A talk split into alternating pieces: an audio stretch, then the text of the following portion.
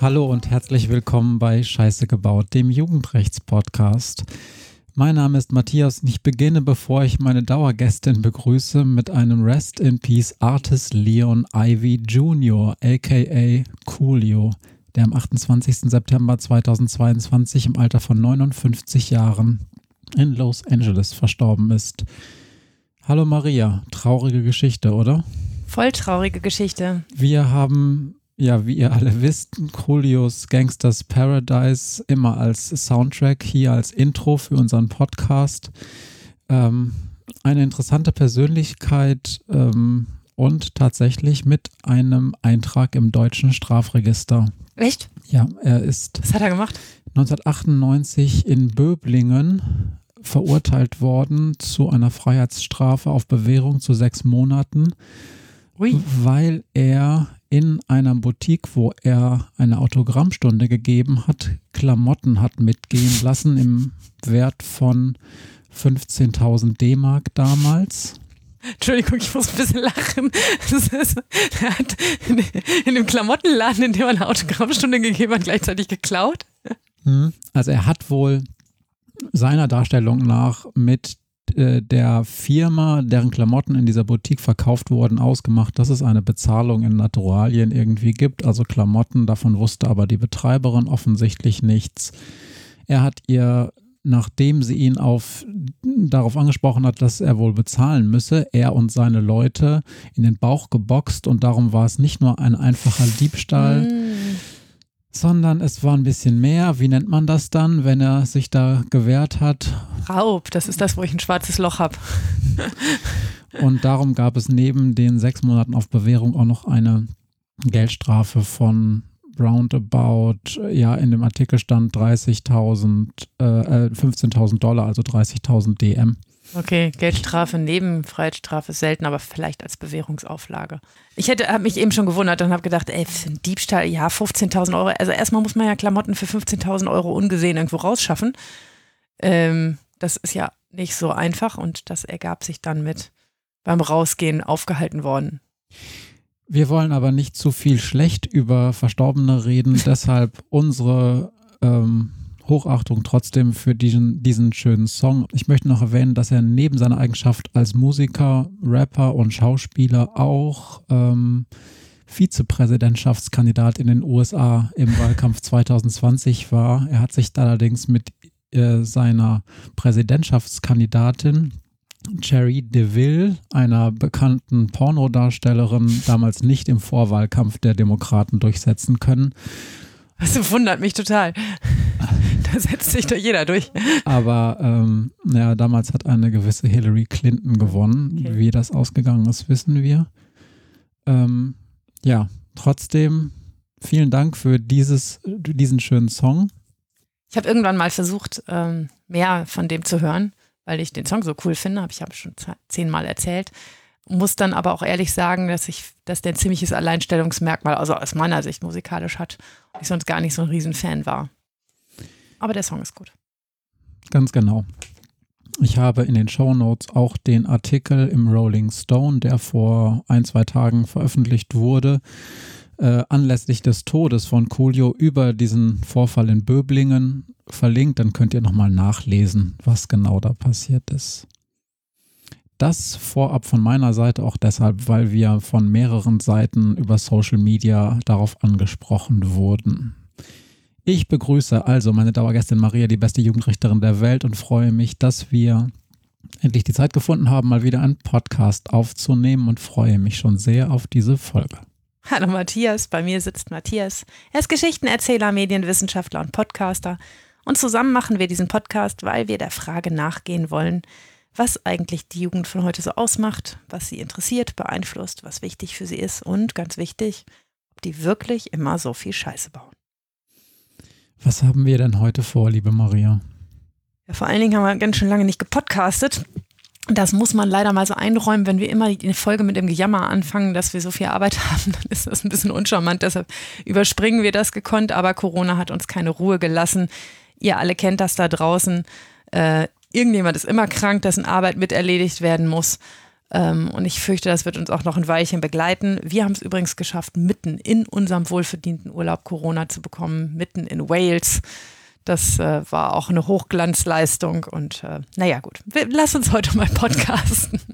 Wir haben ganz viele nette E-Mails bekommen, vor allen Dingen von Leuten, die gemault haben, dass wir mal häufiger podcasten sollten und das freut uns natürlich besonders. Ähm, hier möchte ich äh, besonders erwähnen Annette. Hallo Annette, die uns nämlich geschrieben hat unter der Überschrift Wird keine Scheiße mehr gebaut. Ähm, dass wir äh, ihr Lieblingspodcast sein und dass wir gefälligst mal wieder aufnehmen sollen und uns mal aufraffen sollen. Hat sie netter ausgedrückt, aber wir haben den Arschtritt verstanden und äh, freuen uns darüber.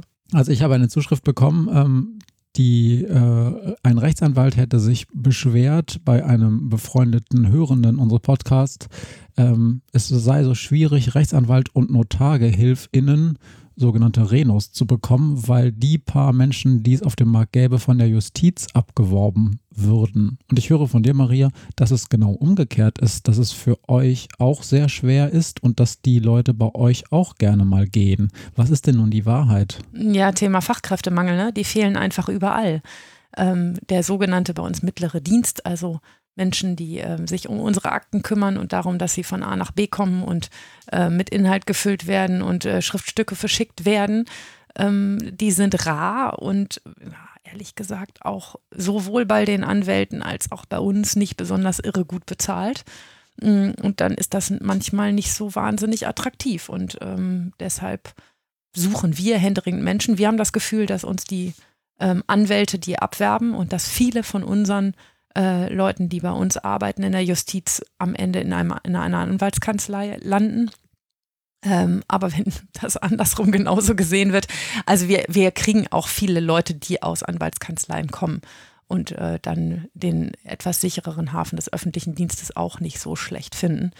Ähm, ich höre manchmal, wenn sich unsere Mitarbeiter äh, und Mitarbeiterinnen darüber unterhalten, ähm, wie viel sie bei dem Anwalt an Überstunden machen mussten, die sie nicht aufschreiben durften und dass es dann etwas netter in der Justiz zugeht. Ähm, aber dafür wird man bei uns auch manchmal schlechter bezahlt oder vielleicht auch mal kriegt man kein Weihnachtsgeld oder wird nicht, wird nicht gelobt, wenn man irgendwas toll gemacht hat. Hat alles seine Vor- und Nachteile. Aber es gibt den Fachkräftemangel wie in jedem anderen Bereich auch und deshalb fehlen die, glaube ich, an allen Ecken und Enden und wir konkurrieren ein bisschen darum. Gleiches kann ich bestätigen aus den Bereichen, wo ich so arbeite. Man hört überall das Gleiche. Wo sind die denn alle? Ja. Und ähm, ja, die sind. Vergreisung alle, der Gesellschaft, ne?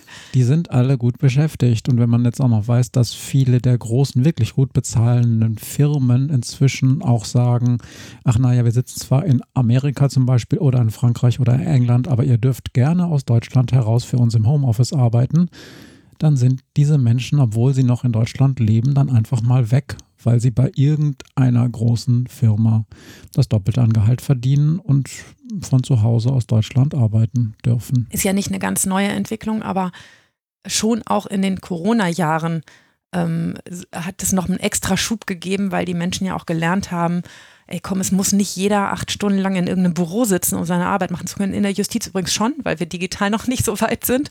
Aber ähm, äh, auch in den Anwaltskanzleien, in vielen anderen ähm, Arbeitsgebieten haben die Menschen einfach gelernt, es geht ganz viel auch von zu Hause aus. Das bringt für viele Vorteile, auch ein paar Nachteile, aber eben halt auch Vorteile. Und gerade so, dass der Markt auch deshalb internationaler wird, ja, macht es für uns nicht gerade leichter, zumal wir halt nicht so wahnsinnig toll bezahlen, wenn ich das richtig sehe.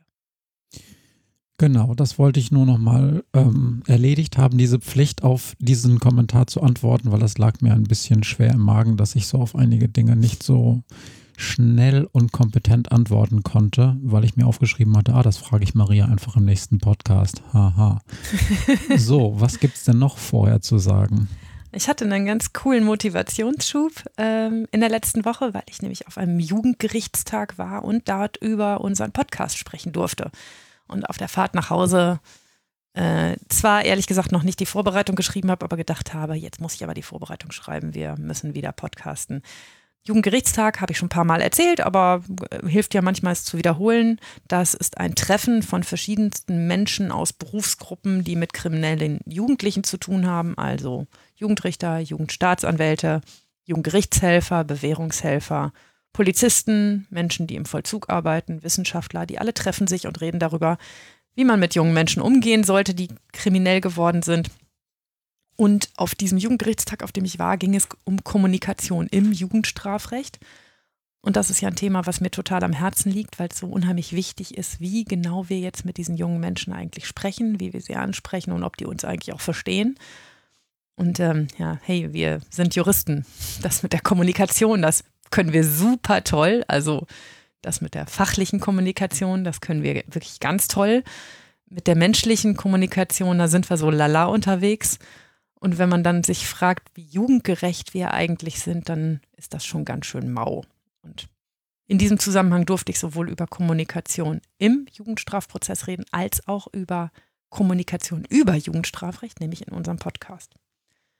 Und ähm, da hatte ich ein bisschen Zeit, mich damit auseinanderzusetzen, warum wir eigentlich diesen Podcast machen und was uns dabei eigentlich wichtig ist. Wir erzählen das immer mal wieder, aber man kann es ja auch nicht oft genug tun.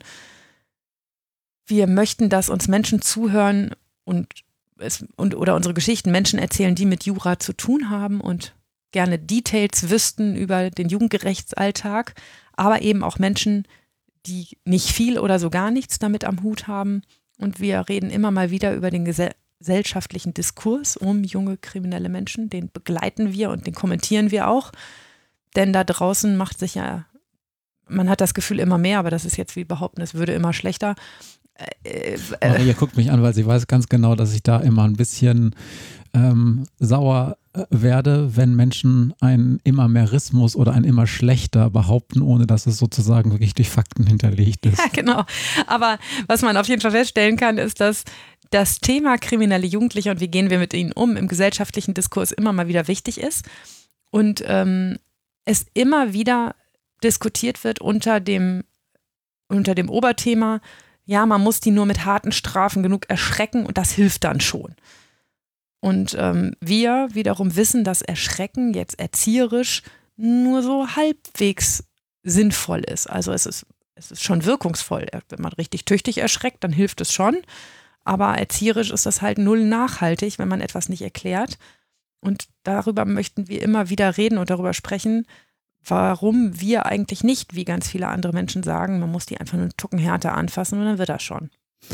Man weiß ja auch aus der Forschung, dass Erschrecken durchaus einen Effekt hat, aber sich auch abnutzt und ab einem gewissen Stresslevel, also man kann nicht immer die Furcht oder das, die Drohung immer weiter erhöhen, weil irgendwann so oder so in irgendeiner Weise eine Art Abstumpfung ähm, passiert und man muss dann ja auch sozusagen die Drohung wahr machen. Und das ist so ein bisschen, okay, das wird jetzt ein sehr schräger Vergleich, aber ihr kennt ja alle diese, leider wurde viel diskutiert, diese Sache mit dieser nuklearen Abschreckung, ja. Also wir haben Atomraketen, damit wir irgendwen ähm, abhalten, uns anzugreifen mit Atomraketen. Und das Ganze bricht dann zusammen, wo mal wirklich jemand das tut.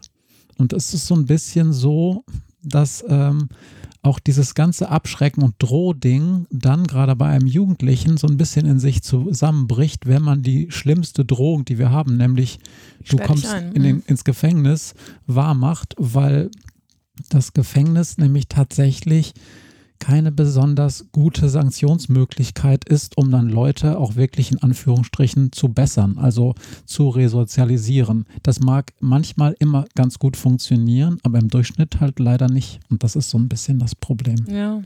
Und es ist immer so einfach zu sagen, ja, ne, eure Wattebauschwerferei, ihr müsst da einfach nur ein bisschen draufhauen und dann merkt das so ein Jugendlicher ja auch, dass er aufhören muss. Das geht halt auch an der Lebenswirklichkeit vorbei. Menschen, die das fordern, sind in einem eigenen Sanktionssystem und einem eigenen Verständnis von Sanktionen aufgewachsen, das mit dem der jungen Menschen, die ich jeden Tag sehe, wirklich nichts zu tun hat. Also das muss ich immer wieder sagen. Es hat mit der Lebenswirklichkeit dieser jungen Menschen nichts zu tun. Und wer an einem Stammtisch sitzt und sagt, oh, wir müssen einsperren, hat noch niemandem geschadet und dann hat sich das auch alles erledigt, der hat die noch nie gesehen, diese Jugendlichen, die ich da jeden Tag sehe. Und auch daraus wollen wir erzählen, aus der Lebenswirklichkeit von jungen Menschen und was die eigentlich so ausmacht und warum manches einfach so passiert, wie es passiert. Und mir ist beim Hören unserer letzten Folgen aufgefallen, dass ich wirklich sehr, sehr häufig von prekären Verhältnissen erzähle. Wenn, Kann, darf ich ganz ja? kurz, darf ich ganz kurz unterbrechen, weil ich glaube, ich weiß, worauf du hinaus willst, aber ich muss noch mal ganz kurz zurück zu der Sache mit dem Jugendgerichtstag und der Kommunikation. Ja. Ähm, und das kann, kann ich jetzt nur. ja, stimmt, denn die Überleitung kommt dann ja. ähm, du hast nämlich von einer Interess einem interessanten Vortrag erzählt, von dem du jetzt hier auch nicht en Detail berichten musst, weil du es wahrscheinlich auch jetzt nicht im Kopf hast.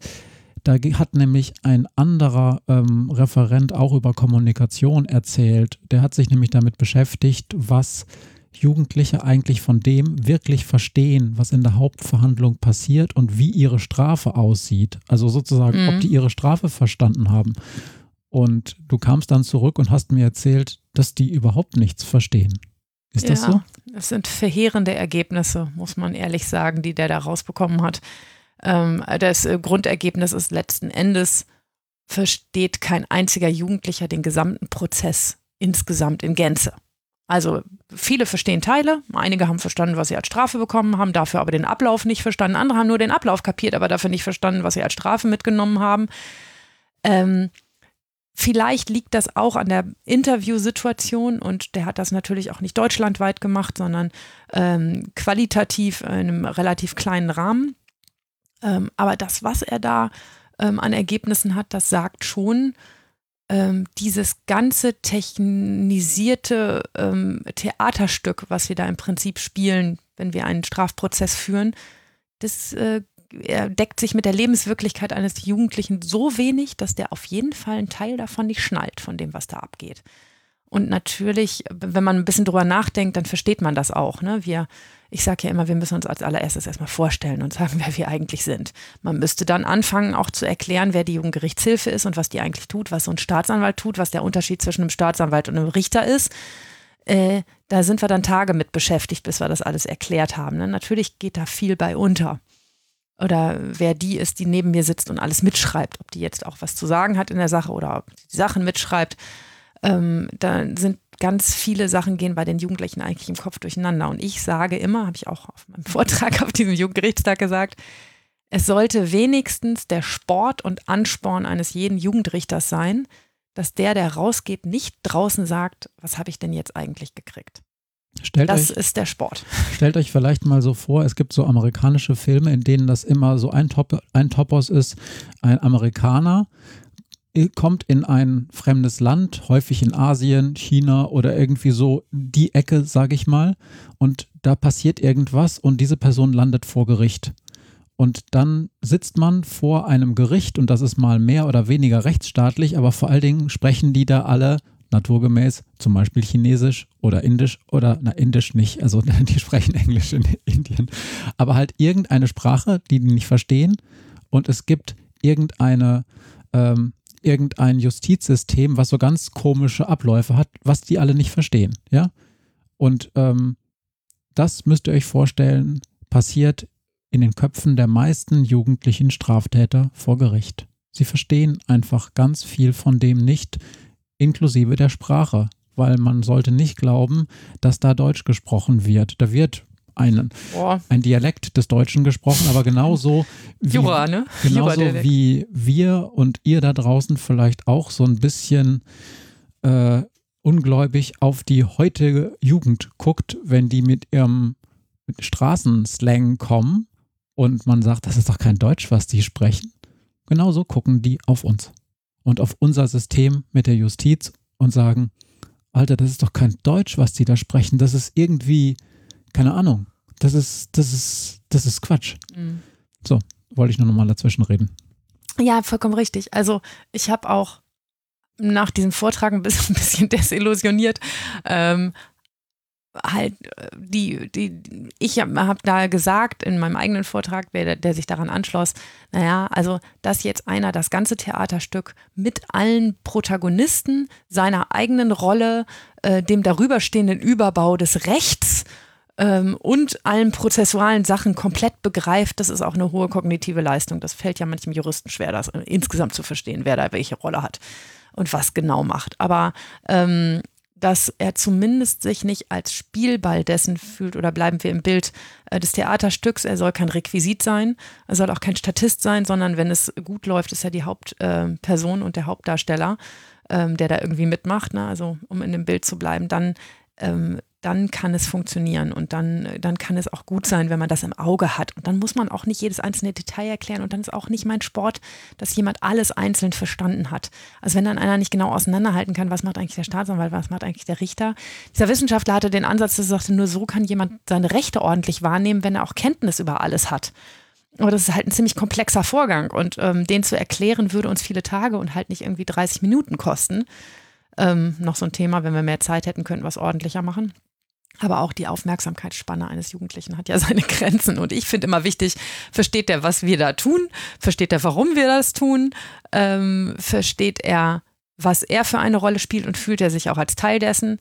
Und versteht er, was hinterher passiert und was ihm, von ihm jetzt als nächstes erwartet wird? Und das, ja, habe ich zumindest in meinen Prozessen die Hoffnung, dass das im Wesentlichen so ist.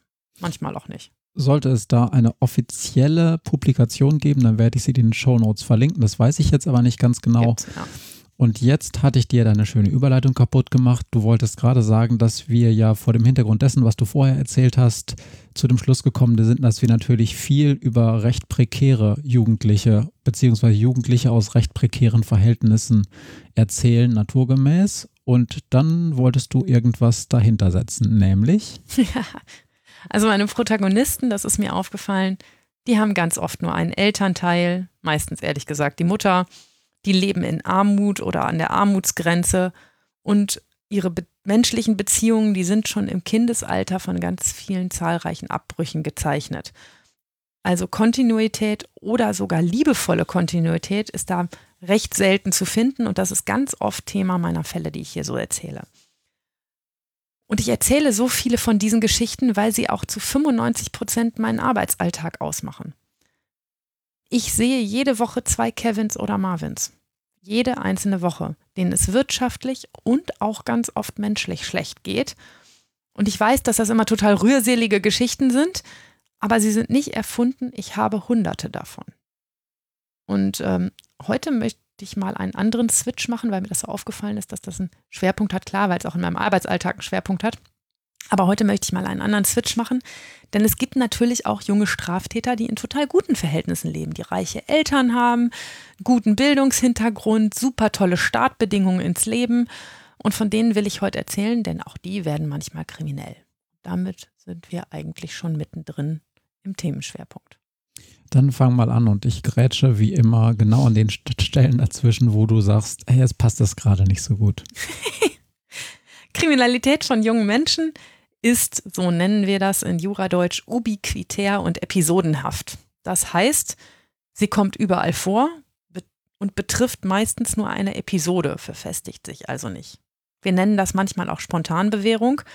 Das heißt, Kriminalität junger Menschen kommt vor, macht jeder irgendwie, irgendwann, hört irgendwann wieder auf, erledigt sich von alleine, verfestigt sich nicht. Und sie hat auch aller, in den allermeisten Fällen Bagatellcharakter.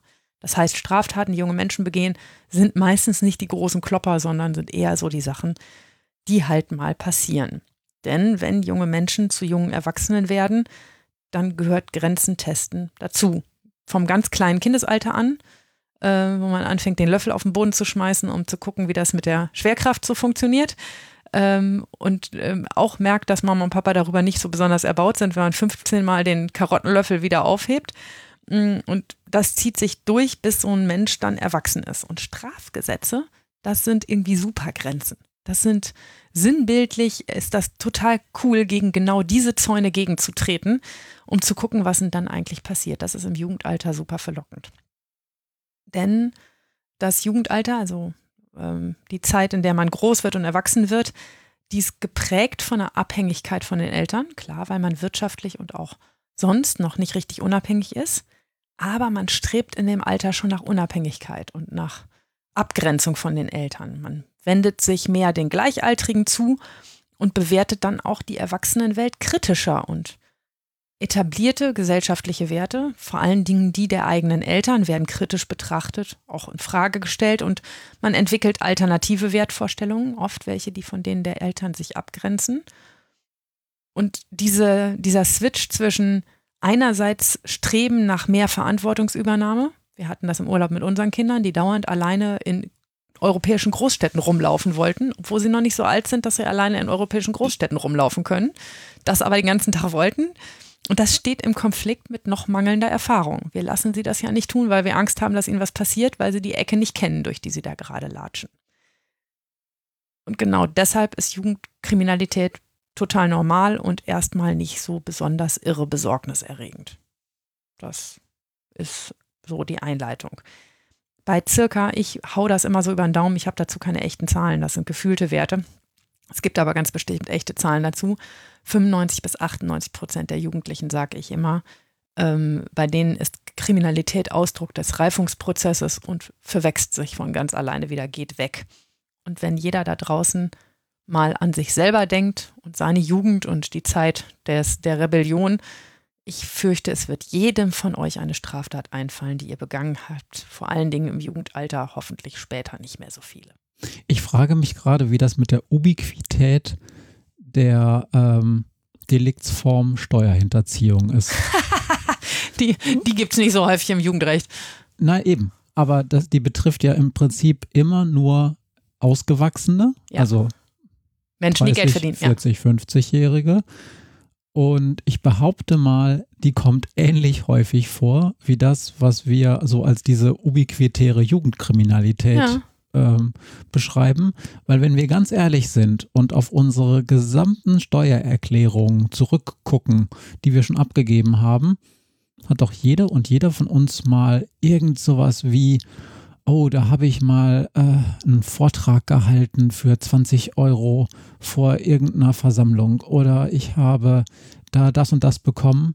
Und das habe ich halt nicht angegeben in der Steuererklärung, weil ich ja auch genau weiß, das sind dann vielleicht, keine Ahnung, 5 Euro oder sowas, die man hätte abführen müssen. Ich das macht man nicht. So. Ich muss hier gerade total lachen, weil der arme Matthias mit mir immer wahnsinnig wird, wenn wir eine gemeinsame Steuererklärung abgeben, weil ich natürlich obergenau darauf achte, dass wir keinen Scheiß erzählen. Und der jedes Mal sagt, oh, boah, ey, muss das wirklich alles so genau? Und ich immer sage, ich unterschreibe das aber und das muss alles so genau. Und er rollt schon wieder mit den Augen. Naja, ich frage mich nur gerade, ähm, das ist doch auch ubiquitär und das wird meiner Ansicht nach ganz schön vernachlässigt vor dem Hintergrund. Das ist ein ganz schön heftiges Ding an Betracht der angesichts der Milliarden, die uns da jedes Jahr flöten gehen und gerade momentan könnten wir ein paar Milliarden ganz gut gebrauchen. Aber jetzt ist das ist jetzt vom Thema ab. Fang einfach äh, an mit deinem. Naja, nee, das ist schon richtig. Also ubiquitär ist es halt, das ist total wichtig zu wissen, dass Jugendkriminalität keine Armutsfrage ist, keine Bildungsfrage, kein, also natürlich sind das begünstigende Faktoren, ähm, aber nicht zwingend es so ist, dass nur weil man einen Jugendlichen hat, der jetzt super gerade läuft, der keine Straftaten begeht, weil es irgendwie auch zu seinem Job als Jugendlicher dazugehört, so ein bisschen zu rebellieren, ein bisschen gegen die Zäune zu treten. Und wenn man Pech hat, sind das halt Strafrechtszäune, gegen die die da gerade treten. Das ist so. Und jetzt kommt das große Aber, denn die meisten von euch Zuhörenden, die jetzt im Kopf innerlich abhaken, ja, stimmt, eins, zwei, drei Straftaten schon begangen, die hatten entweder in dem Alter Eltern, die das abgepuffert haben, mit ihnen zusammen geklärt haben, vielleicht war da auch schlau genug, euch nicht erwischen zu lassen. Ähm, oder zumindest wart ihr so sozialisiert, dass ihr mit den Konsequenzen umgehen konntet, die das Ganze dann gehabt hat. Und dann wenn das so gewesen ist, dann gehört ihr zu den privilegierten Jugendlichen, von denen ich heute ein ganz bisschen erzählen will. Der Fall, den ich mitgebracht habe, heißt Florian. Ich schlage Florians Akte auf. Auf dem Aktendeckel steht tätlicher Angriff gegen Vollstreckungsbeamte. Das ist schon mal nicht so gut. Ein tätlicher Angriff ist eine recht schwere Straftat und Erwachsene bekommen hierfür eine Mindeststrafe von drei Monaten weil sie sich eben nicht nur gegen einen Polizeieinsatz gewehrt haben, sondern dabei auch einen Beamten angegriffen oder sogar schlimmstenfalls ganz doll verletzt haben. Ich lese die Anklage und muss feststellen, dass es sich um einen Standardfall handelt. Florian hat zusammen mit Freunden im Kneipenviertel meiner norddeutschen Großstadt gefeiert. Er hat viel zu viel getrunken, seine Kumpels auch, und so kam es irgendwann in irgendeiner Bar erst zu einem Streit und dann zu einem Gerangel. Irgendein Gast hat die Polizei angerufen und als die eintraf, war Florian so gar nicht einsichtig. Er hat sich geweigert, mit dem Polizeibeamten zu reden oder das zu tun, was sie von ihm verlangt haben und irgendwann ist er absolut grundlos und übrigens auch absolut chancenlos auf einen Polizeibeamten losgegangen. Er hat den Beamten mit seinem Bierkrug ins Gesicht geschlagen. Der Angriff kam so dermaßen aus dem Nichts, dass der Beamte auch nicht darauf gefasst war und sich nicht richtig schützen konnte. Er ging zu Boden. Und der Bierkrug ist ja ein Problem, weil dann haben wir ja gleich nicht einfach nur einen Schlag mit einer Faust, sondern mit einem Gegenstand und dann ist es ein anderer Straftatbestand. Ne? Nicht zwangsläufig jeder Gegenstand, aber so ein Bierkrug ist schwer und ist auch geeignet, ganz, ganz gefährliche Verletzungen hervorzurufen. Dann ist das gleich eine gefährliche Körperverletzung und nicht nur eine Körperverletzung. Mhm. Genau, also ein Bierkrug ähm, kommt auch ein bisschen darauf an, wie die sind, ne? aber wenn ich jemandem Plastikbecher Bier ins Gesicht haue, dann ist das was ganz anderes, als wenn ich mit einem Bierkrug zuschlage. Da kann ich zum Beispiel ernsthaft ähm, wenn ich den in einem schlechten Winkel schlage, das Jochbein vor allen Dingen brechen, die Nase und wenn die Nase sich zu doll ins Hirn schiebt, das oh, gibt. Komm mal auf. Entschuldigung, schwere Verletzung. Also es ist gefährlich. Ja. Es ist leben, potenziell lebensgefährlich und deshalb ähm, wird es auch doll bestraft. In der Folge versuchten die Polizeibeamten Florian festzuhalten, aber er wehrte sich so dermaßen heftig, dass es am Ende acht Beamte brauchte, um ihn auf den Boden zu legen und ihm Handschellen anzulegen. Er hat dabei nicht zu knapp um sich geschlagen und getreten und neben dem Beamten mit dem Bierglas auch noch drei andere Polizeibeamte verletzt. Er hat natürlich auch tüchtig beleidigt, rumgeschrien, irgendwelche anderen Sachen gerufen. All das waren die Begleiterscheinungen. Das ist ein totaler Standardfall, aber das ist eben auch total übel. Wir reagieren ziemlich empfindlich auf solche Straftaten, denn natürlich ist das so, dass Polizisten auch mal Fehler machen aber so im Großen und Ganzen sind die Polizisten diejenigen, die Konflikte entschärfen und klären, die helfen und schützen und natürlich auch von uns zu schützen sind. Zumindest empfinden wir das in der Justiz oft so.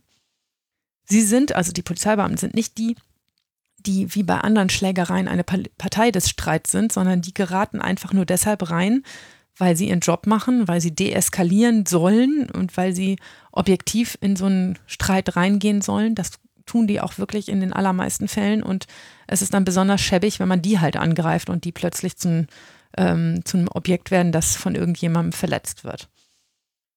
Sie machen nur ihren Job und wenn sie dabei verletzt werden, dann müssen wir natürlich eingreifen. Und in meiner norddeutschen Großstadt ist das so, dass die Staatsanwaltschaft keine Verfahren, bei denen Polizeibeamte angegriffen wurden, einstellt. Gar nicht. Das ist aber eine Entscheidung, die die Staatsanwaltschaften quasi nicht per Gesetz treffen, nee, genau. sondern da hat irgendein Oberstaatsanwalt oder irgendeine Behördenleitung oder so mal gesagt, das machen wir nicht oder die haben sich kollegial abgesprochen oder mhm. wie muss ich mir das vorstellen? Genau, ähm, also das, äh, das sind interne Regelungen in, innerhalb der Staatsanwaltschaften. Ähm, das ist glaube ich, aber fast überall in Deutschland so. Wahrscheinlich, wir sind ja in Norddeutschland, hier sogar noch etwas liberaler gehandhabt als in Süddeutschland, wenn ich das richtig sehe.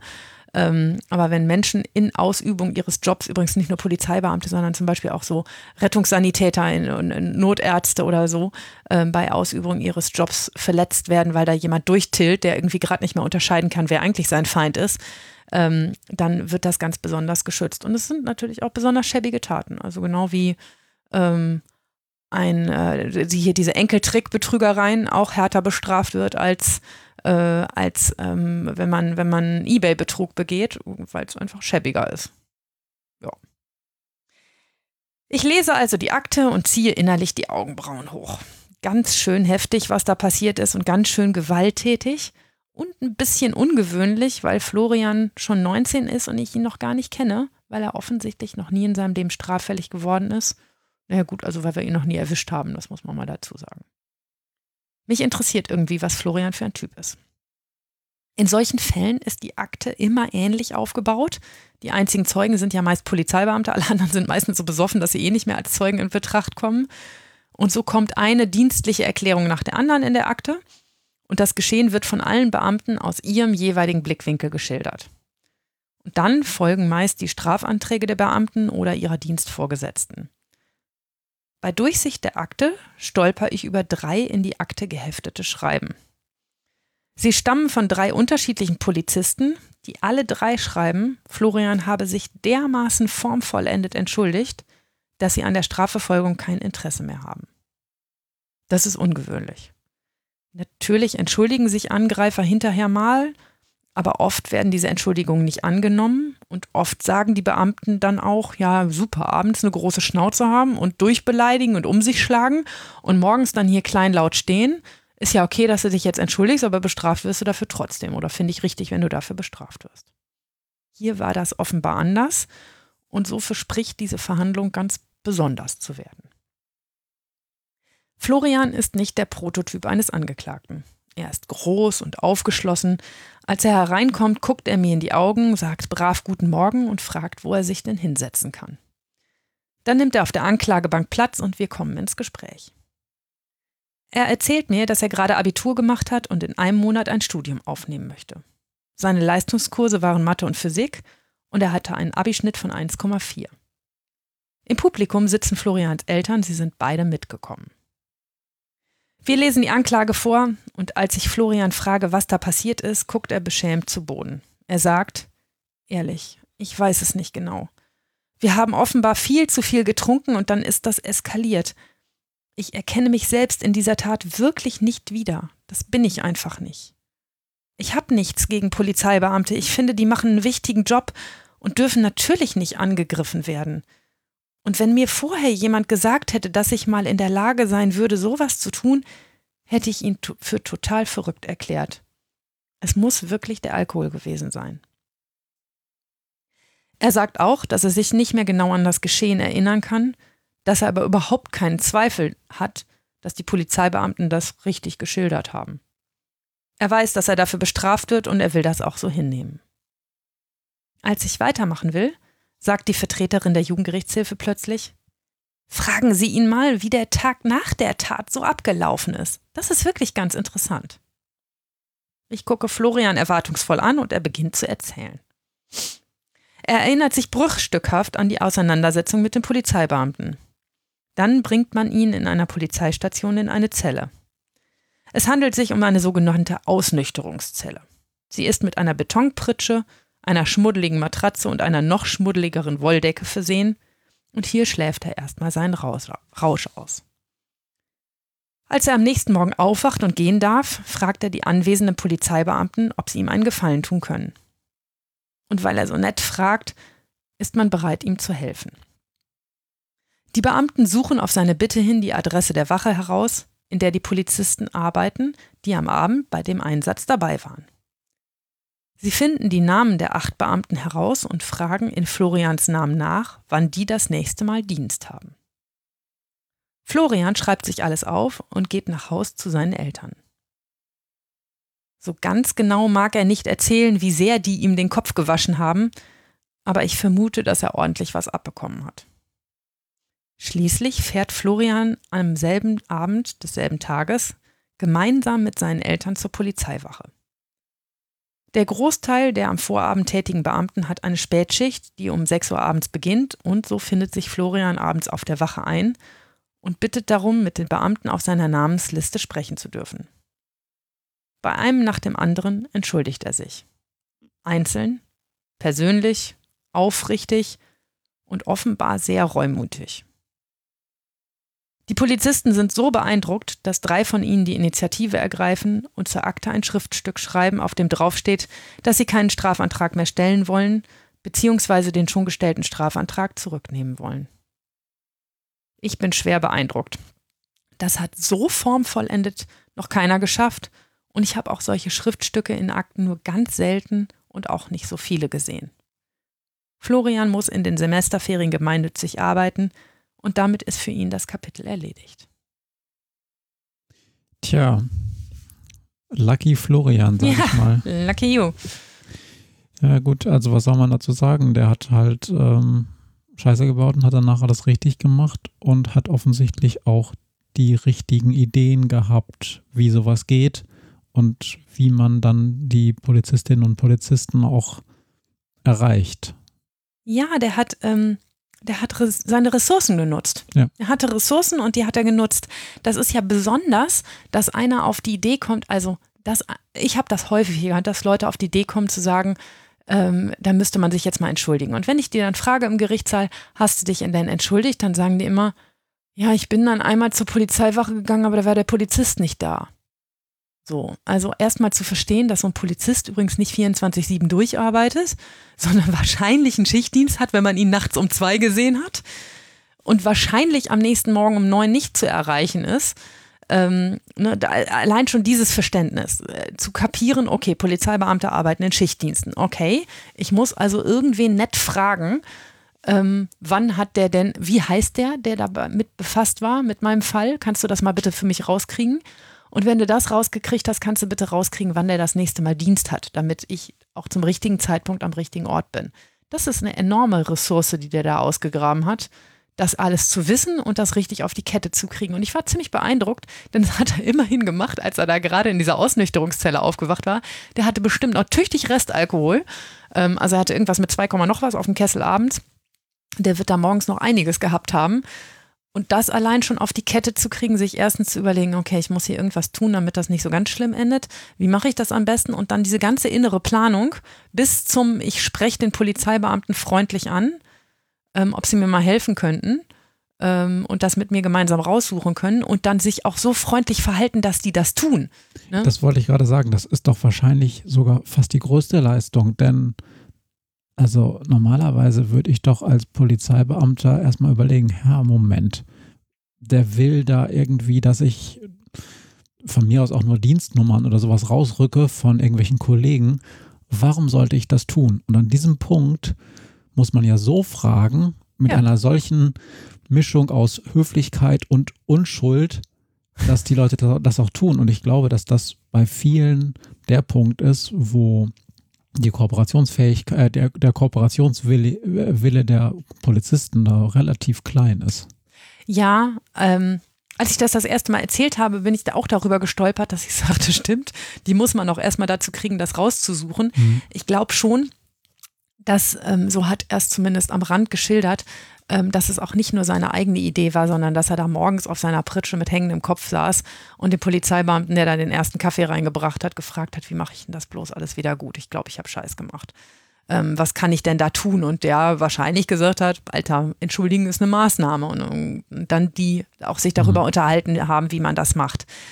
Ähm, aber richtig, es ist schon was anderes, als einfach aus einer Ausnüchterungszelle seinen Kram zu packen und da halb besoffen noch rauszutorkeln. Ähm, diese Informationen zu diesem Zeitpunkt schon einzusammeln und dann auch äh, auf Deutsch gesagt die Eier zu haben, dann da auch abends hinzugehen und das zu machen. Ich war total beeindruckt, dass er da mit seinen Eltern hingegangen ist. Der ist 19. Also ich meine, wer schlürt denn zu einer Entschuldigungssession ähm, seine beiden Eltern mit, die dann beide mitkommen, wenn man 19 Jahre alt ist? Das ist ja auch besonders. Ne? Und ähm, Vielleicht saßen die ihm auch im Nacken, das weiß ich nicht. Die waren jetzt in dieser Sitzung, in dieser Verhandlung, waren die ganz friedlich hinten drin, haben auch nicht viel gesagt, ein bisschen mit dem Kopf genickt ähm, an den entsprechenden Stellen, aber ähm, dass das jetzt nur auf deren Mist gewachsen wäre, ist eben halt auch nicht so, weil er ja die ganzen Informationen schon vorher eingesammelt hat, bevor er sich nach Hause getraut hat. Er hat gesagt, er hätte noch eine Weile geschlafen, weil er auf der, in der Zelle nicht so gut geschlafen hätte und wäre dann abends mit seinen Eltern dahin gegangen. Ja, es ist auch wahrscheinlich, wie sage ich das?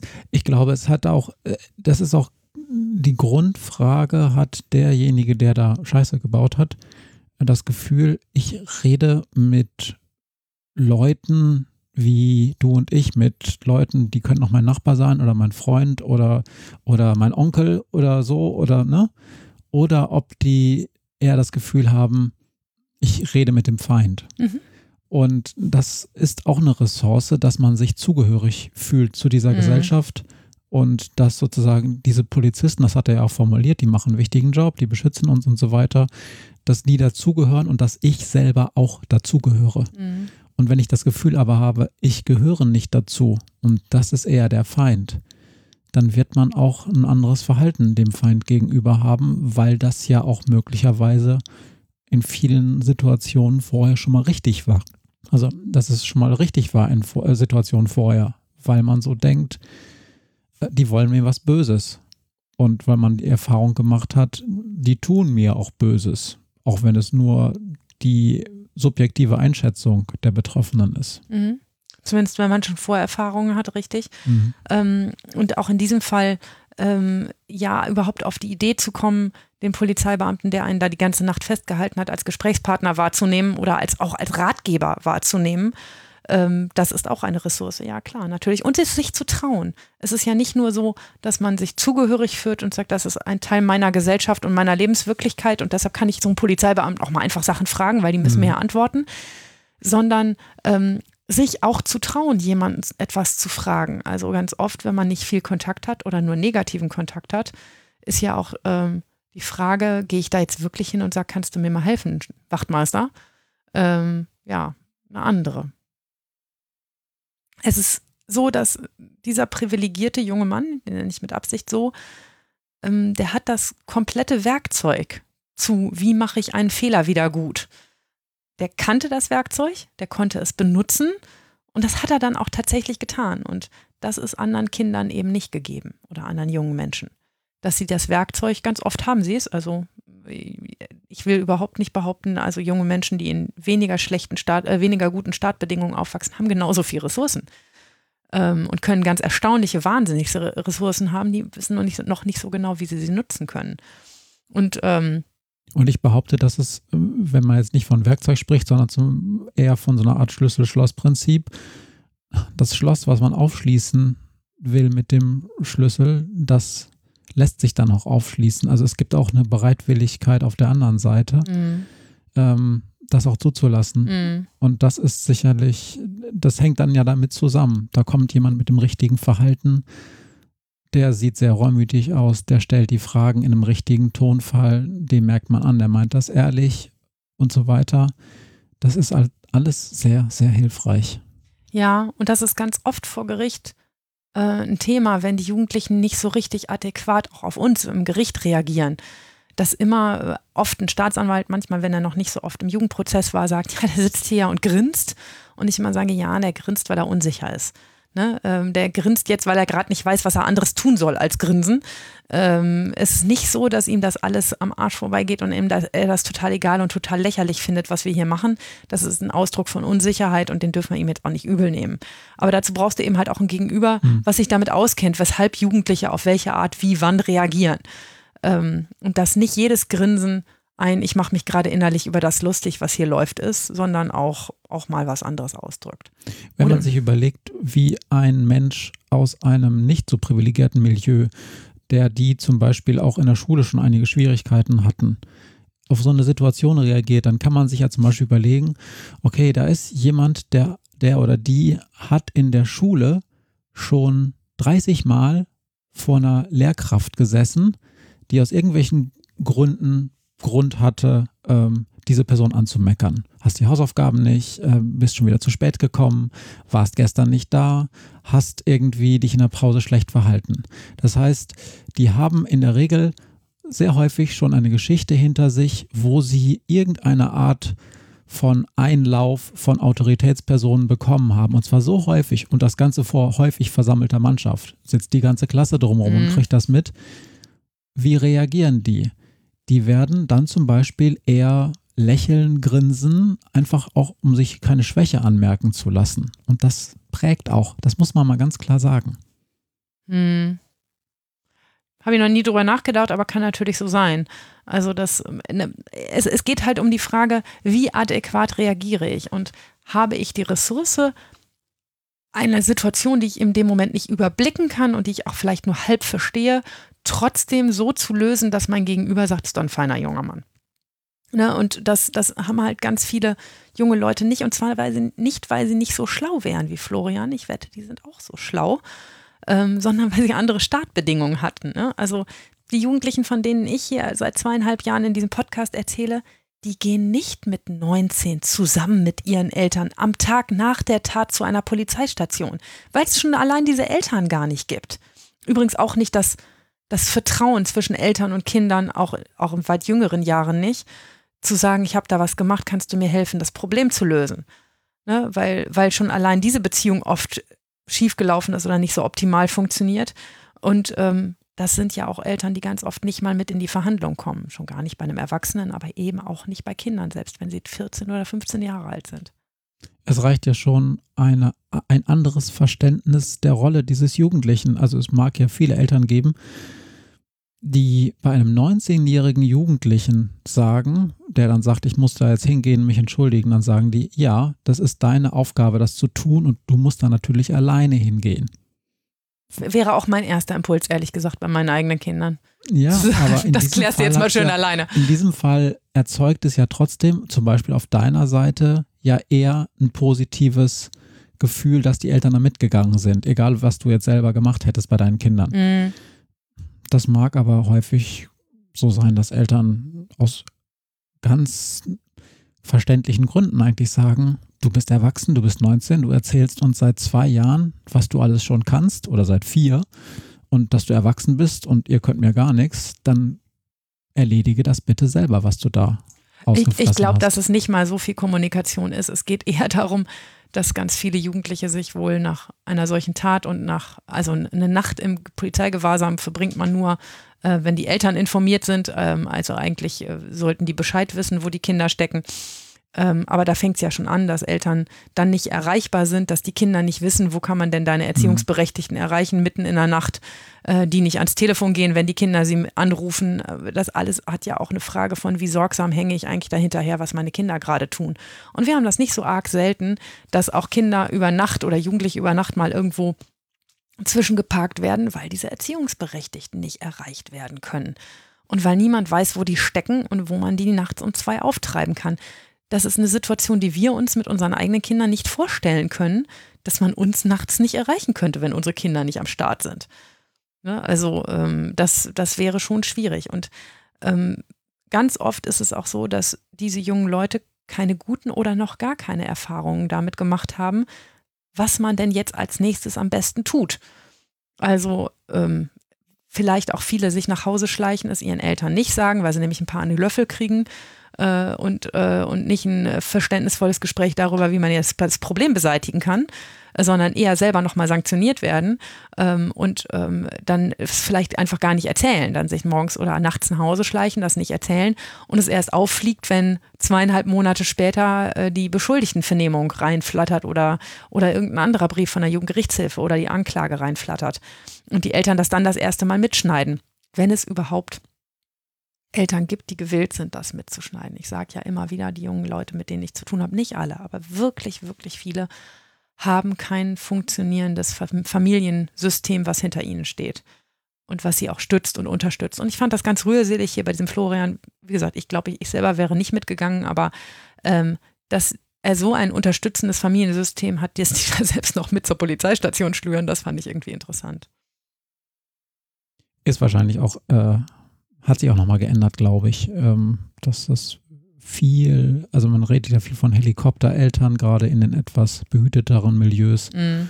Und wenn man mitkriegt, wie viele Menschen ihre Sprösslinge noch bis weit ins Studium hinein sehr engmaschig Ja. begleiten, dann kann man sich schon vorstellen, dass das eher wieder die Regel wird als die Ausnahme in Ja. so einem bestimmten Milieu. Also Florian hat auf jeden Fall am Ende wirklich alles richtig gemacht. Besser kann man es nicht machen, wenn man so einen dummen Fehler gemacht hat, wie er gemacht hat. Definitiv ein, ein richtig saudummer Fehler. Ähm, dann hat er dafür, was man dann am Ende tun kann, so ziemlich alles, alle Register gezogen, die man da ziehen kann. Und ich bin mir zu 100 Prozent sicher, dass ich von dem nie wieder was höre. Das saß ziemlich tief und ziemlich fest. Ähm, ich habe ihm auch noch ein paar mahnende Worte zum Thema zu viel trinken mitgegeben und gesagt, wenn man übrigens so einen halben Filmriss hat wie du jetzt, ne, dann ist das bedenklich. Man sollte nie ähm, so viel saufen, dass man nicht mehr weiß, wie man nach Hause gekommen ist. Das ist nicht so gut. Aber auch das ist normal für das Alter. Aber beeindruckt hat es dich in, vor allen Dingen deshalb, weil es so selten vorkommt. Oder gibt es dann doch ein paar Fälle aus dieser Richtung? Es gibt ein paar Fälle aus dieser Richtung. Irgendwann muss ich auch noch mal einen zweiten davon erzählen, aber das mache ich nicht heute. Ähm, aber das kommt natürlich selten vor, dass, dass wir diese Kinder haben. Die, ja, klar, weil die natürlich auch das Problem vorher abgebügelt kriegen. Nun hatte er hier jetzt mal eine Straftat begangen, wo man sagt, okay, oh, wie man das wieder hinkriegt, ähm, ohne dass es zu einer Gerichtsverhandlung kommt. Das passiert eben nicht. Finde ich auch richtig, ehrlich gesagt. Auch das, also das jetzt mit einer staatsanwaltschaftlichen Einstellung zu erledigen, nur weil er alles gut gemacht hat, hätte man überlegen können, habe ich auch kurz vorher mit der Staatsanwaltin drüber geredet, weil ich, als ich diese Entschuldigungsschreiben gesehen habe, aber die hat auch gesagt, nee, komm, wer Polizeibeamte angreift und auch dermaßen verletzt, der muss wenigstens einmal den Richter sehen und auch die Wertigkeit dessen, was er da eigentlich angerichtet hat, spüren. Das musst du vielleicht nochmal erklären. Das habe ich mir eben nämlich als geistigen Stichpunkt gemacht, als du gesagt hast, das ist etwas, was die Staatsanwaltschaft in unserer norddeutschen Großstadt, äh, norddeutschen Großstadt eben nicht einstellt, sondern immer mhm. ähm, vors Gericht bringt. Ähm, jetzt könnte man natürlich sagen, als Beobachterin, das ist doch aber ungerecht. Es gibt also regionale Unterschiede möglicherweise mhm. und ähm, so äh, relativ große Ermessensspielräume, dass die Staatsanwaltschaft sagt bei Straftat X, da lassen wir auch mal eine Einstellung zu oder das wird dann mit einer staatsanwaltschaftlichen Ermahnung oder was auch immer es da für Möglichkeiten gibt, äh, äh, auf sich beruhen. Und es gibt bestimmte Dinge, da passiert das eben nicht. Da leiten wir das immer ans Gericht weiter. Und das gibt dann möglicherweise sogar noch regionale Unterschiede, weil einige Staatsanwaltschaften das vielleicht ganz anders handhaben. Was ist denn das, wie ist denn das Argument dazu sehen, dass das doch ungerecht ist, weil der deutsche Rechtsstaat doch eigentlich Menschen möglichst ähnlich behandeln sollte? Naja, Dadurch, dass wir uns eh im Jugendrecht befinden und jeder Mensch individuell betrachtet wird, sind auch alle Lösungen individuell und hängen immer von den Menschen ab, die diese Lösung gemeinsam mit dem Jugendlichen finden. Und ähm, natürlich ist das auch immer eine politische Frage. Also in unserem norddeutschen Gefilden ist es gerade super in, ganz viel gegen Clankriminalität zu unternehmen äh, für mich ein, ein, rotes Tuchthema, weil ich immer behaupte, es gibt keine ordentliche Clankriminalität, aber das ist vielleicht ein Thema für einen anderen Podcast. Ähm, aber natürlich werden dort Straftaten, die unter dem Oberbegriff Clankriminalität fallen, ganz anders verfolgt, als sie das da werden, wo den, der Politik gerade mal die Clankriminalität egal ist. Ähm, es gibt ähm, Gegenden in Deutschland, wo die Regel fest gilt, wer schlägt, der sitzt. Heißt, wer jemanden anderen verletzt und geschlagen hat, der kommt in den Arrest. Punkt. Und davon gibt es auch relativ wenig Ausnahmen. Das gilt in meinem Bereich nicht. Ich habe auch schon eine Menge Menschen, die Körperverletzungsdelikte begangen haben, nicht zu Arresten verurteilt, weil ich fand, dass es andere sinnvolle Lösungen gibt. Ähm, aber das hängt natürlich auch immer davon ab, was für ein Angebot da gerade ist. Wenn ich einen sozialen einen ambulanten Träger habe, der ähm, einen guten sozialen Trainingskurs, ein gutes Anti-Gewalt-Training anbietet, dann glaube ich, dass ich und der Jugendliche davon viel, viel mehr haben, als wenn er zwei Wochen im Arrest sitzt. Wenn natürlich irgendwo in Schlag mich dort in Hintertupfingen ähm, so ein toller sozialer Trainingskurs oder ein Anti-Gewalt-Training nicht angeboten wird, weil das das Portfolio dann nicht hergibt, ja, dann ist vielleicht der Arrest dort auch die bessere Lösung.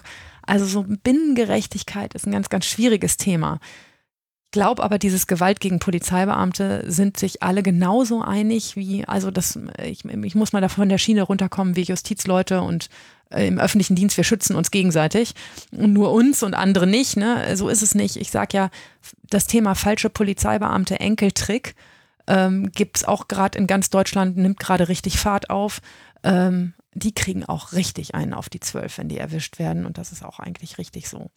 Ähm, zumindest wenn es die Hintermänner gewesen sind die dabei erwischt werden, ähm, weil das natürlich eine besonders fiese Sache ist. Und deshalb werden da höhere Strafen gefordert und in der Regel von Gerichten auch höhere Strafen ausgeurteilt, als wenn einer eBay-Betrüge begeht. Und man muss auch dazu immer sagen, hm, dass es zumindest dann, wenn das Gericht oder die Staatsanwaltschaft das so bearbeitet haben, dass es einen Normverstoß gibt, also dass hier erstmal gegen ein Gesetz verstoßen wurde durch Tat X, das ist ja in all diesen Fällen gleich. Also es ist ja nicht so, dass ähm, jemand sagt, du hast nicht gegen ein Gesetz verstoßen ähm, und das dann die Ungerechtigkeit erzeugt. Denn da sind wir uns alle einig, Florian hat Scheiße gebaut. Egal, ob es so jetzt in einer anderen Region vielleicht bei einer Ermahnung geblieben wäre oder bei einer Einstellung. Er hat Scheiße gebaut und dann ist nur die Frage, wie im Spezialfall dann damit umgegangen wird. Ähm, aber der Rechtsstaat würdigt das im Prinzip schon eigentlich sehr ähnlich. Nur er sagt in dem einen Fall vielleicht, das ist es mir jetzt nicht wert, weil die Ressourcen vielleicht äh, geringer sind oder weil ich andere Prioritäten habe oder weil ich eine andere Politik habe das so und so weit zu verfolgen, weil das bindet dann ja auch die Zeit der PolizistInnen, die aussagen müssen mhm. und so weiter.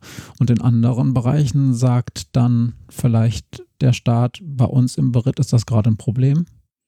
Ähm, oder wir nehmen uns die Zeit, weil wir vielleicht gerade mehr Ressourcen haben, weil ansonsten nicht so viel anliegt. dann muss man mit dieser Art von Ungerechtigkeit leben, dass sozusagen die Sanktion oder die Verfolgung durchaus unterschiedlich läuft. Naja, klar. Und ähm, also wir alle wissen das seit der Uli Hoeneß-Diskussion und seit tausend anderen Geschichten. Wir haben ähm, im, im letzten Jahr ist, in, im, ähm, ist eine Gruppierung hochgenommen worden, die im Hamburger Hafen 16 Tonnen Kokain ähm, verschifft haben. Ähm, und jetzt gucken mich in Prozessen immer Anwälte an, wenn es um 4,2 Gramm Kokain gibt und sagt, das ist doch nichts.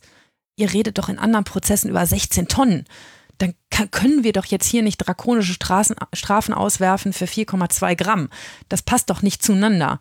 Und ich sage dann immer, naja gut, nur weil wir irgendjemand mal mit 16 Tonnen erwischt waren, heißt das ja nicht, dass 4,2 Gramm Killefit sind äh, und nicht auch strafwürdig sind. Aber diese Binnengerechtigkeitsfrage, dass Menschen bei uns für Leistungserschleichung, für einen Schaden von 2,50 Euro, den sie angerichtet haben, am Ende insgesamt gesammelt, wenn sie das 16 Mal gemacht haben, neun Monate in Haft gehen, während Leute, die Steuer hinterzogen haben in Hunderttausender Höhe, ähm, vielleicht diese neun Monate nicht in Haft gehen. Das ist ein Binnengerechtigkeitsproblem, das es gibt. Aber es hängt natürlich auch damit zusammen, dass immer der konkrete Fall und immer der konkrete Richter und immer der konkrete Ankläger und was die gerade alle so auf der, auf der Kappe haben und auf dem Schirm haben, wichtig ist. Und das Thema Schutz von Polizeibeamten ist halt immer ein Thema. Und ich finde es auch richtig, dass das ein Thema ist, denn ja klar, sie müssen ja auch geschützt werden.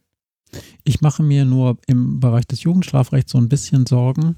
Na, was heißt Sorgen? Es gibt halt da diesen Widerspruch. Wir sollten schon als, als Gesellschaft Ähnliches auch ähnlich irgendwie sanktionieren, weil irgendwann mhm. stimmen die Verhältnisse nicht mehr. Und das Erziehungsstrafrecht gibt uns natürlich einen Hebel, Ähnliches unterschiedlich ja. zu sanktionieren, ja. weil es ja auch gute Gründe gibt. Und da ist dieser Fall Florian ein super Beispiel, denn der ist ganz, ganz gefährlich. Genau, der ist, ja. Ja, äh, lass mich kurz sagen, der ist deshalb gefährlich, weil man einerseits sagen könnte, na, das ist einer von den Guten, der kommt eh nicht wieder. Was soll ich denn da groß jetzt machen? Also in die Falle nicht reinzutappen und zu sagen, ey komm, ist ein privilegiertes Kind, der ist, ist, ist gebildet, der hat einen tollen Abischnitt, der kommt eh nicht wieder, was soll ich denn da jetzt eigentlich machen? Das auf der einen Seite die Gefahr, da ungerecht zu sein. Und es gibt es auch andersrum, ungerecht, dass man nämlich sagt, ey Florian, du bist einer von den privilegierten Jungs und du machst so einen Scheiß, obwohl du so viele Ressourcen und so viele Unterstützung hast. Das gehört eigentlich extra und doppelt und dreifach bestraft. Du bist nämlich keins von den armen Kindern, ähm, die hier deshalb sitzen, weil ihnen die Chancen fehlen. Mhm. Und ähm, sich auf dieser Rasierklinge nicht in die eine oder andere Richtung zu fallen, ist ein schwieriges Geschäft.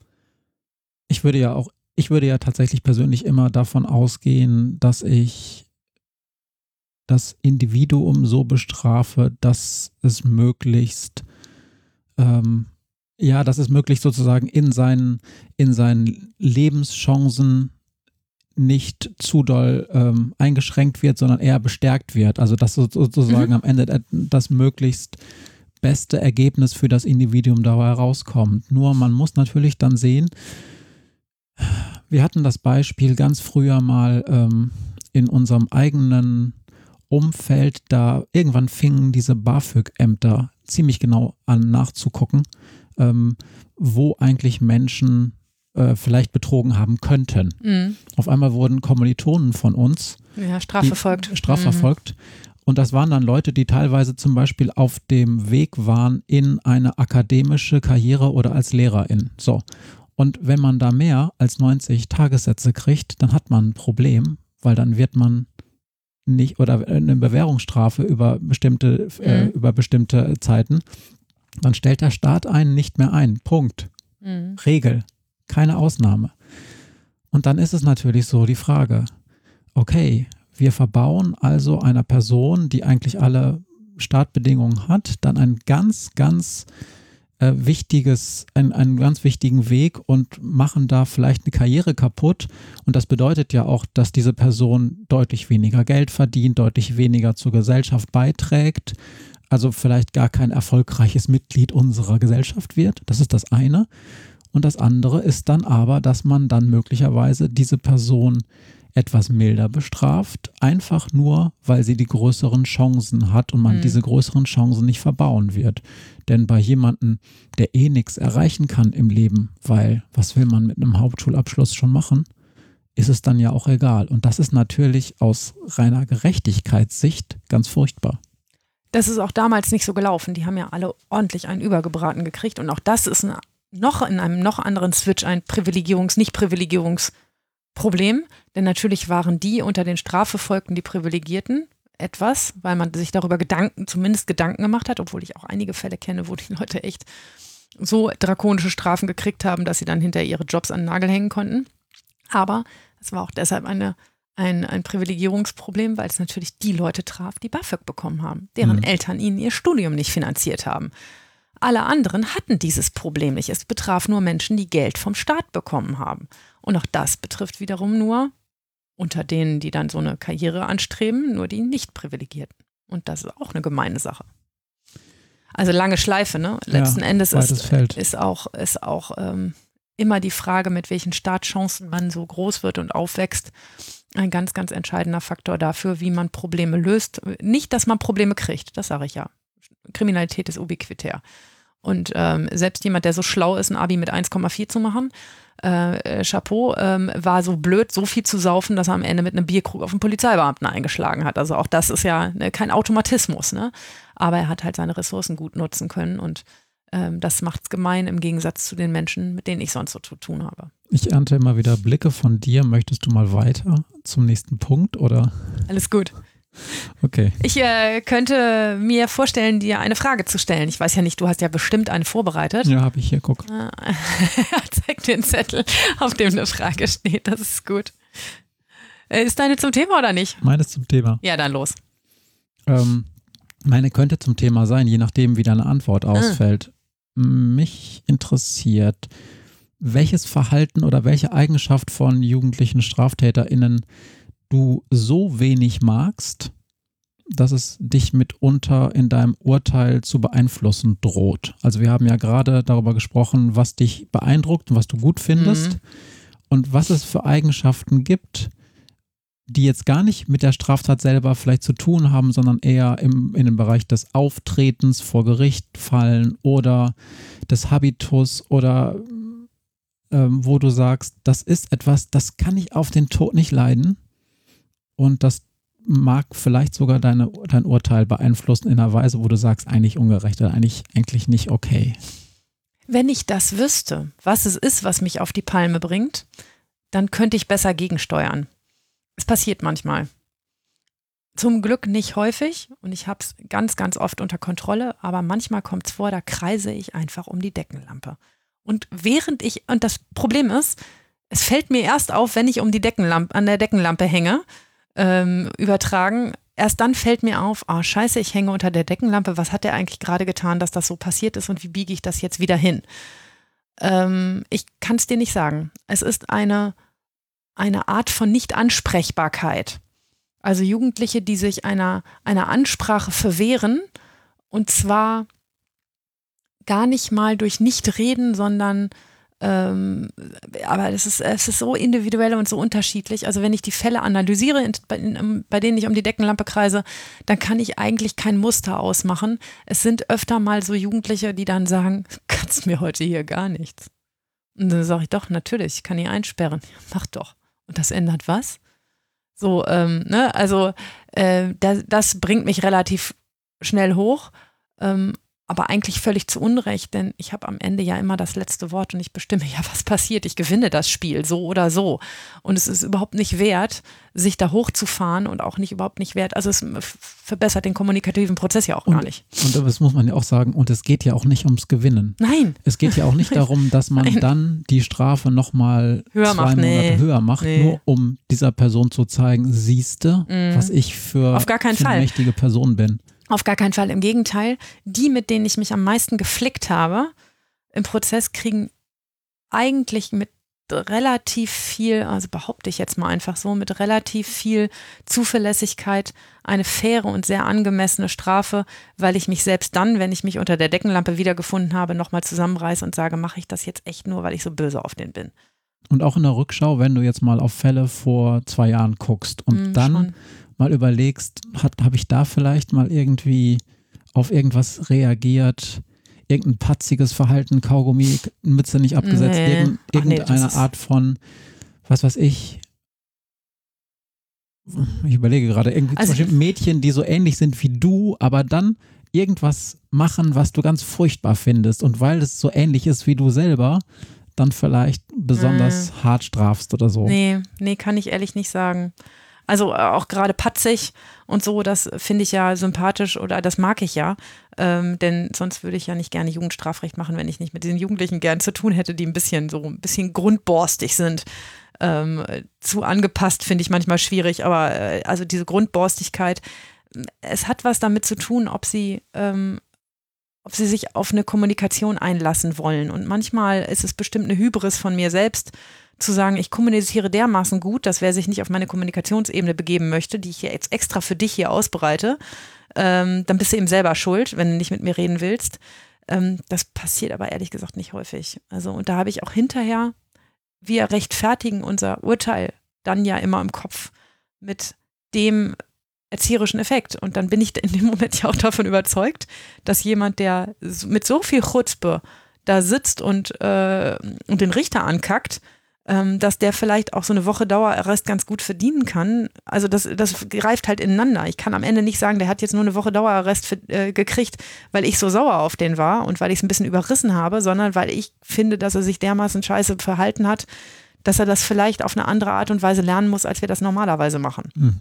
Aber Okay. ja, also es ist ein schwieriges Feld. Ich habe, ähm, aber ich kann keine Verhaltensweise sagen. Im Gegenteil, die, die den normalen Menschen auf Trab bringen würden, die äh, lassen mich eigentlich relativ kalt. Weil habe ich den ganzen Tag. Und Dann ist die Frage beantwortet. Ich habe auch eine an dich.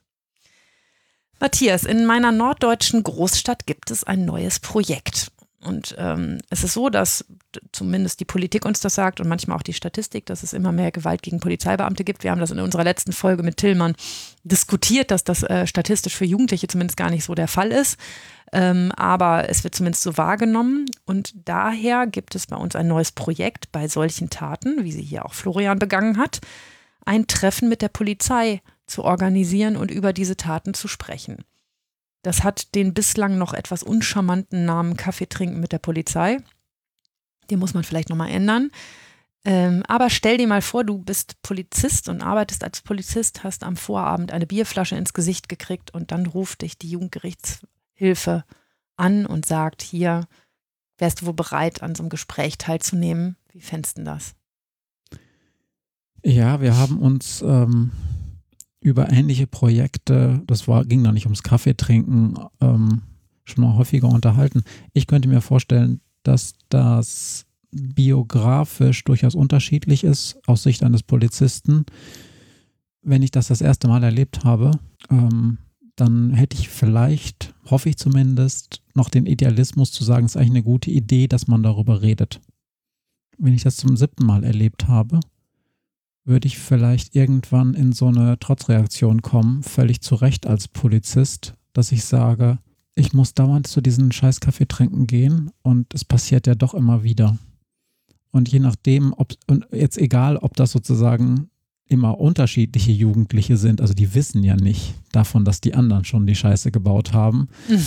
ähm, würde ich mir trotzdem vorstellen können, dass ich das als Polizist irgendwann ein bisschen lächerlich fände, weil ich das Gefühl hätte, warum schützt mich eigentlich keiner ähm, vor dieser Art von Situation und ich muss immer wieder zu Kaffee trinken rennen, denn davon ist mein blaues Auge jetzt nicht weniger blau. Mhm. Da hast du recht, das ist, betrifft natürlich die nächste Tat, ne? Ähm, also das im Kopf, des, die, die weiteren Taten. Für den einzelnen Jugendlichen kann es aber doch total coole Effekte haben. Also es muss übrigens, ich glaube, ich weiß es ehrlich gesagt noch gar nicht genau, ich glaube, es ist nicht so konzipiert, dass es automatisch den Polizeibeamten trifft, der auch verletzt worden ist, sondern erstmal nur generell Polizeibeamte, die mit den Jugendlichen darüber reden, ähm, was ist eigentlich mein Job und warum darf man mich bei meinem Job möglichst nicht verletzen. Oder warum ist das eine doofe Sache? Oder warum erwarte ich von dir, dass du das nächstes Mal anders machst? Oder erwartet das die Gesellschaft, die Polizei von dir? Hm. Also es ist ja, es ist ja so, ähm, in diesen klassischen Täter-Opfer-Ausgleichsrunden, wo es dann darum geht, dass sich wirklich äh, Täter, Täterin mit dem Opfer trifft, da müssen ja beide Seiten zustimmen und so weiter. Man kann das dem auch, man kann das auch ablehnen. Und da geht es ja auch immer um das Ziel eines Schadensausgleichs, nicht nur, dass man sich verträgt, sondern häufig spielt dann noch eine Rolle, dass dann das Opfer vielleicht eine kleine Entschädigung kriegt oder ein Geschenk oder es eine konkrete Absprache gibt. Äh, ähm, du Täter sorgst dafür, dass du mir in den nächsten drei Jahren nicht über den Weg läufst. Irgendwas mhm. ist, kann ja, kann ja ganz viele verschiedene Dinge gehen. Bei diesen Polizeitätergesprächen, das ist ja schon stärker täterzentriert, weil die Polizisten machen das dann quasi als Teil ihres Dienstes. Und da ist dann so die Frage, ob die sich dann nicht so ein bisschen als pädagogisches Mittel fühlen. Mhm. Und ähm, aber kann ja auch Polizeiaufgabe sein. Das kann Präventionsarbeit Polizeiaufgabe sein. Ich würde zum Beispiel sagen, das, was unser Gast Tillmann mal erzählt hat, dass man als Jugendkontaktbeamter oder wie auch immer das heißt in den verschiedenen mhm. Dienststellen, dass man in dieser Rolle dahin geht, das ist super. Da hat man auch keine eigene, ähm, da gibt es auch keinen eigenen konkreten Vorfall, sondern da geht es um allgemeines Verständnis, ähm, das ist meine Rolle und so weiter. Wenn es da um die Frage geht, dass ein um die Opferwerdung von Polizisten und dann zu zeigen, so und so fühlt sich diese Person, ja, das mag im Einzelfall sinnvoll sein, ähm, das, um das Verständnis eines Täters für die Perspektive eines Opfers zu verstärken.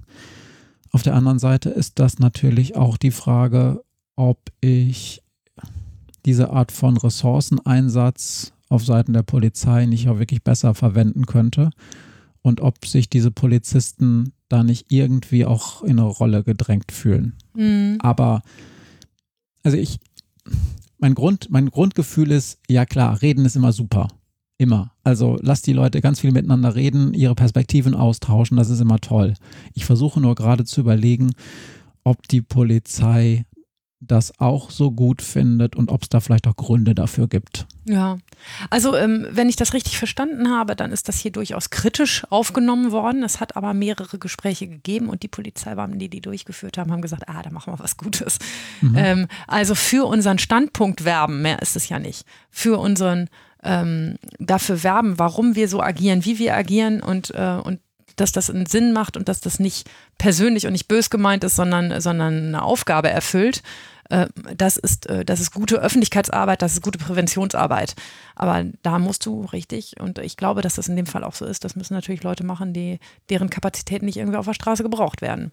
Ja, ich glaube, das, was wir am Anfang besprochen hatten, von wegen, da ist der eine Typ aus dem Milieu und der fühlt sich vielleicht dem des Polizisten, der Polizistin eigentlich näher und dann funktioniert auch die Kommunikation. Das ist ja etwas erstmal Gutes, dass sozusagen die Polizisten nicht als Feind verstanden werden. Und da ist Kommunikation immer gut und mhm. dass wir sozusagen Menschen in unserer Gesellschaft zeigen, ähm, diese Polizei ist auch ein Teil des Staates, den du selber mitgestaltest. Und das ist quasi auch eine Dienstleistung für dich. Und das, also das ist sozusagen auch ein Hilfsangebot für dich. Das ist erstmal total super. Nur da ist einfach die Frage, welches Mittel benutzen wir, um da ein Verständnis herzu, äh, hinzukriegen. Und wie gesagt, wenn es darum geht, dass Polizisten in Unterricht kommen, in Jugendgruppen kommen, da erzählen, ich glaube, das ist eine gute Sache. Da, das ist dann eher nur eine Frage, wenn es zu stark in Richtung Einzeltäterbetreuung geht, Mhm. Da Verstehe. ist, mhm. ist es natürlich auch ein Ressourceneinsatz, den man sich immer wieder überlegen muss. Ähm, weil da muss dann ja auch noch eine dritte Person dabei sein. Ich kann mir ja nicht vorstellen, dass der nee, nee, Polizist... Klar. Nee, nee, klar. Da gibt es einen Sozialarbeiter, genau, der dabei ist. so der das auch moderiert. Das ist ja auch gut. Das ist dann schon ganz schön... Ressourcenintensiv. Ressourcenintensiv. Aber, Aber wenn, wenn, wir das verantworten können und ich sag mal so, wenn die Poliz wenn es da PolizistInnen gibt, die das mitmachen und die das gut finden, ja, dann sollen sie es machen. Also ich bin ja der Letzte, der das irgendwie äh, mhm. der das verurteilen würde. Mit Florian hätte man das nicht machen müssen, aus meiner Sicht. Äh, ne, klar, weil, weil da ja die, die Gegebenheiten klar waren. Ähm, aber wenn man so junge, junge Menschen hat, das erzählen die einem immer wieder äh, vor Gericht, die dann sagen, die Polizei hat mich aber auch auf dem Kieker. Ähm, und ob das nun so ist oder nicht, aber sie empfinden es zumindest so und die nehmen die Polizei äh, wirklich nicht als, ähm, als schützend und, äh, und helfend wahr, sondern als etwas ganz anderes, dann kann sich das ja trotzdem lohnen, wenn das junge Menschen sind, die Potenzial haben, auch in ganz andere Richtungen zu gehen, bis hin zu Radikalisierung. Mhm. Also, ne, das kann man ja noch weiter drehen. Das Rad muss ja nicht friedlich und episodenhaft bleiben und äh, Spontanbewährung geben, sondern es gibt ja auch Menschen, die sich dauerhaft radikalisieren und in schwierige Bereiche abdriften. Und, ähm, und vielleicht kann auch das dabei helfen, sowas irgendwann mal präventiv gleich am Anfang auszuhebeln. Wahrscheinlich ist es so, dass man ähm, wenn man versucht, das sehr theoretisch und sehr prinzipiell anzugehen und die Frage, ob das gut ist oder schlecht, dann landet man ganz schnell in relativ äh, High-Level-Diskussionen, die im Einzelfall nicht unbedingt weiterbringen, äh, weiterführen. Also wenn es da konkrete Menschen gibt innerhalb der Polizei zum Beispiel, der sagen, ich habe da Bock zu, weil die auch, die auch dementsprechend wahrscheinlich kommunikativ offen sind warum sollen sie es nicht tun? Also bei uns gibt es extra eine Abteilung, glaube ich, die für sowas zuständig ist. Ne? Deshalb ist das jetzt nicht so ein, also nicht für Kaffee trinken. ähm, aber äh, ich bin total gespannt, wie dieses Projekt weiterläuft. Ich werde es an dieser Stelle auch erzählen. Vielleicht ist das ja auch was, was ähm, einen Charakter hat, um es auch in anderen Städten zu machen. Ich fand auf jeden Fall die Idee zu sagen, wir haben immer mehr Probleme zwischen Jugendlichen und Polizei. Lass uns doch mal Kommunikationsebenen aufziehen zwischen Jugendlichen und Polizei, die was anderes sind, als ich schreibe dann mau einen Entschuldigungsbrief hin. Ähm, fand ich einfach eigentlich eine super Idee und ich werde das hier weiter begleiten und euch weiter erzählen, wie das so läuft. Okay. Prima. Damit hätten wir die zwei Fragen abgeschlossen und dann ist die nächste Frage, was werden wir, äh, was haben wir vor in der nächsten Zeit oder was gibt es in dieser Folge noch zu sagen? Ich habe nichts mehr und ich würde sagen, wir wollen mal keine großen Töne spucken angesichts der letzten großen Pause, aber ähm, vielleicht mal wieder in einen etwas regelmäßigeren Rhythmus zu kommen und auch bald neue Themen umzusetzen. Da habe ich viel Bock zu. Ich habe mir während dieser Folge drei neue Themen auf den Zettel aufgeschrieben, wo mir Ideen gekommen sind. Ähm, ja, ganz bald wieder. Dann freue ich mich schon sehr auf die nächsten Themen. Ähm, ich kann versprechen, ich bin immer bereit zum Podcasten. Das ist meistens tatsächlich, so viel kann ich verraten, nicht meine Zeitschiene, die da dem entgegenspricht, sondern die meiner doch sehr ähm, gut gefüllten Zeitschiene meiner Mitpodcasterin. So ist es. Ähm, dann versprechen wir noch kein Datum und auch kein Thema fürs nächste Mal. Wir versprechen nur, dass es einen weiteren Jugendrechtspodcast geben wird, möglichst eher schneller als später und wünschen euch da draußen einen wunderbaren Herbst. Ich hätte, das fällt mir gerade noch ein, ich hätte heute, und ich habe ein bisschen gesucht, ähm, gerne, weil wir nehmen nämlich am Tag der deutschen Einheit auf, ähm, gerne mal gefragt, was du eigentlich über das Recht in der DDR zum Thema Jugendstrafrecht weißt. Und ich habe ge hab gemerkt, ich weiß nichts. Ich weiß absolut nichts über das Jugendgerichtsgesetz oder wie auch immer es hieß in der DDR und wie es da eigentlich das Jugendstrafrecht slash Erziehungsstrafrecht angewandt wurde. Und siehst mich gerade dicke Backen machen, ich auch nicht. Gar nichts. Und eigentlich hatte ich überlegt. Ich frag's heute ich frage es heute oder ich hau mal einen Literaturtipp raus für diejenigen, die es interessiert, weil wir ja gerade in dieser Erinnerungszeit sind, wo man sich mal wieder an BRD, DDR, äh, Unterschied zwei Staaten erinnert. Und ich habe auch nichts auf die Schnelle gefunden. Wenn ihr da draußen also einen Tipp habt, das ist ein Standardwerk der Rechtsliteratur, die das vergleicht oder gerade die ähm, Sicht äh, auf das Strafrecht in der DDR mit besonderem ähm, Fokus auf Jugendstrafrecht beleuchtet, dann immer her damit, dann freue ich mich sehr, dann empfehle ich das beim nächsten Mal. Das fiel mir gerade noch so ein. Das müssen wir noch nachschieben. Okay, dann sehen wir uns das nächste Mal, beziehungsweise hören uns das nächste Mal und wir beiden sehen uns relativ schnell nochmal. Tschüss. Tschüss. they can't understand it. How can they reach me? I guess they can't, I guess they won't, I guess they front. That's why I know my life is out of luck, fool.